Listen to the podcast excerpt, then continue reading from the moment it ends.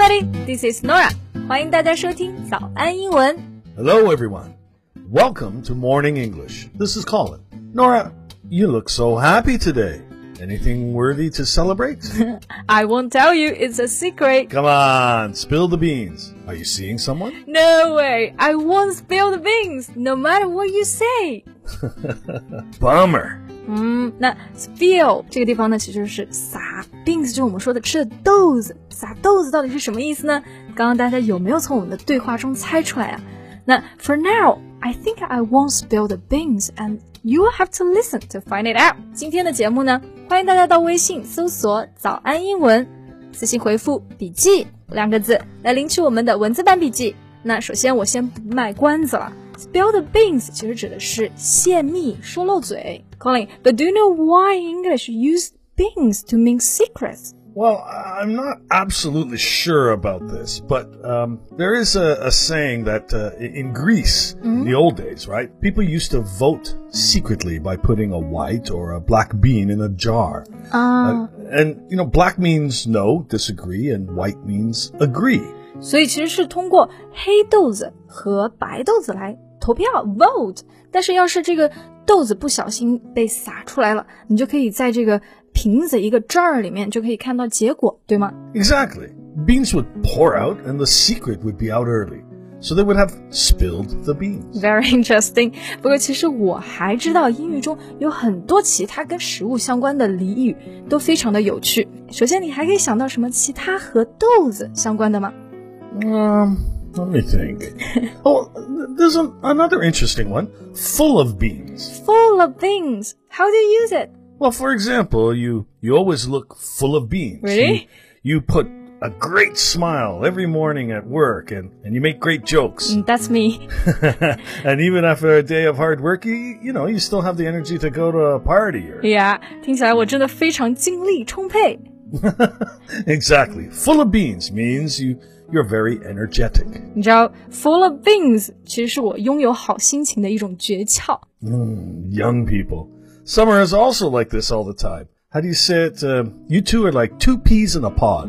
Two peas in a pod。peas 不是指的豌豆嘛，对吧？那 pod 其实就是豌豆荚。我跟 Summer 两个人就像一个豌豆荚的两个豌豆，在这里可不是说我们两个长得一模一样呢。 Yeah, yeah, yeah. Here we mean two people that have very similar qualities. 是的，那这里其实是想说，Summer 和我性格非常像，兴趣爱好也很相似，也是叫做 two peas in a pod。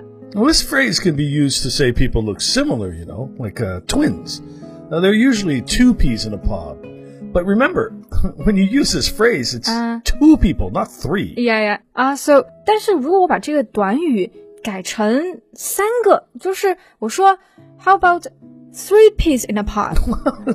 Okay, Does it work？ uh, I guess so.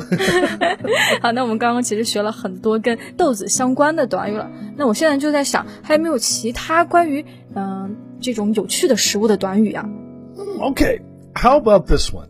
A carrot and stick approach. ？A carrot and stick approach。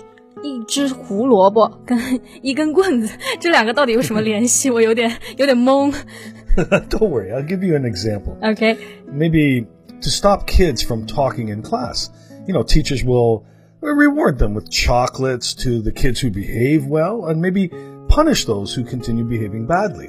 So this is called a carrot and a stick approach. So 这个短语 a carrot and stick approach 其实是指的软硬兼施。那这个胡萝卜就是奖励，棍子嘛就是惩罚啦。 Right, right. We usually say um, a policy uses a carrot and stick approach, meaning it gives rewards and punishment at the same time. Yeah, and the carrot and stick approach is actually quite useful in real life. Yeah, yeah, and very common. Parents and teachers would offer us rewards for working hard at school and getting good grades. 对，考得好呢就给你奖励呀，给点零花钱，让你和朋友出去玩。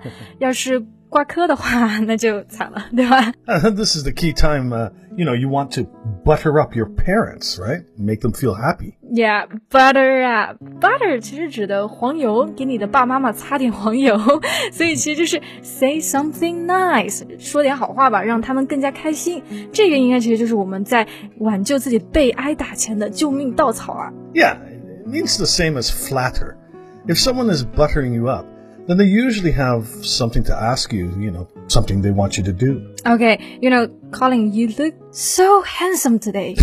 Honestly, you're the best and the nicest guy I've ever met. Yeah, very, you're very good at that. OK，那这样子的话，你可不可以待会儿帮我去拿一下快递呢 Girls. OK，嗯，那我们这个就其实就是刚刚一个典型的 butter up 的一个用法了。不过 butter 这个还有没有什么其他的用法？是不是所有的这个短语都跟油腻啊、拍马屁这种相关呢？Well, there is another phrase we use frequently in daily life: bread and butter. Bread and butter，面包和黄油，这个我知道是绝配嘛。我们经常很喜欢这两个一起吃。But what does it mean? Uh, you know, Westerners don't eat rice every day, so uh, our main necessity for food is, is bread and butter. 啊，所以 bread and butter 是指的必需品。Yeah, yeah, very close. Bread and butter is the activity or work that provides the, the, the main part of our income. Ah, I see. Income 就是收入，所以 bread and butter 其实指的是生计。For example, teaching is my bread and butter.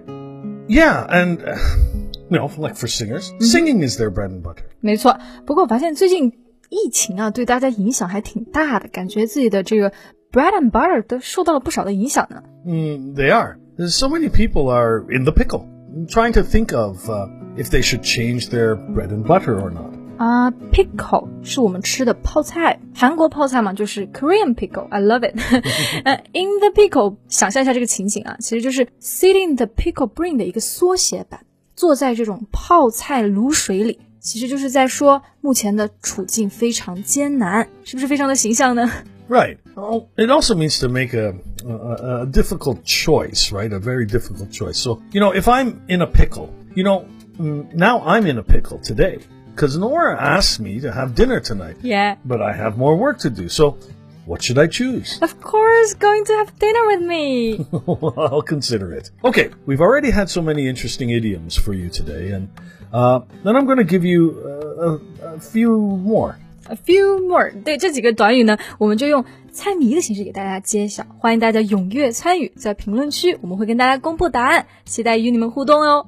Right. So the first one is I am walking on shells. And the second one is I have bigger fish to fry.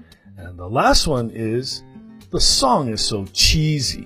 好，那今天的节目呢就到这里结束啦。笔记呢也为大家都整理好了，欢迎大家到微信搜索早安英文，私信回复“笔记”两个字来领取我们的文字版笔记。Thank you so much for listening. This is Colin. Bye. This is Nora. See you next time. Bye. This podcast is from Morning English. 学口语就来 早安英文。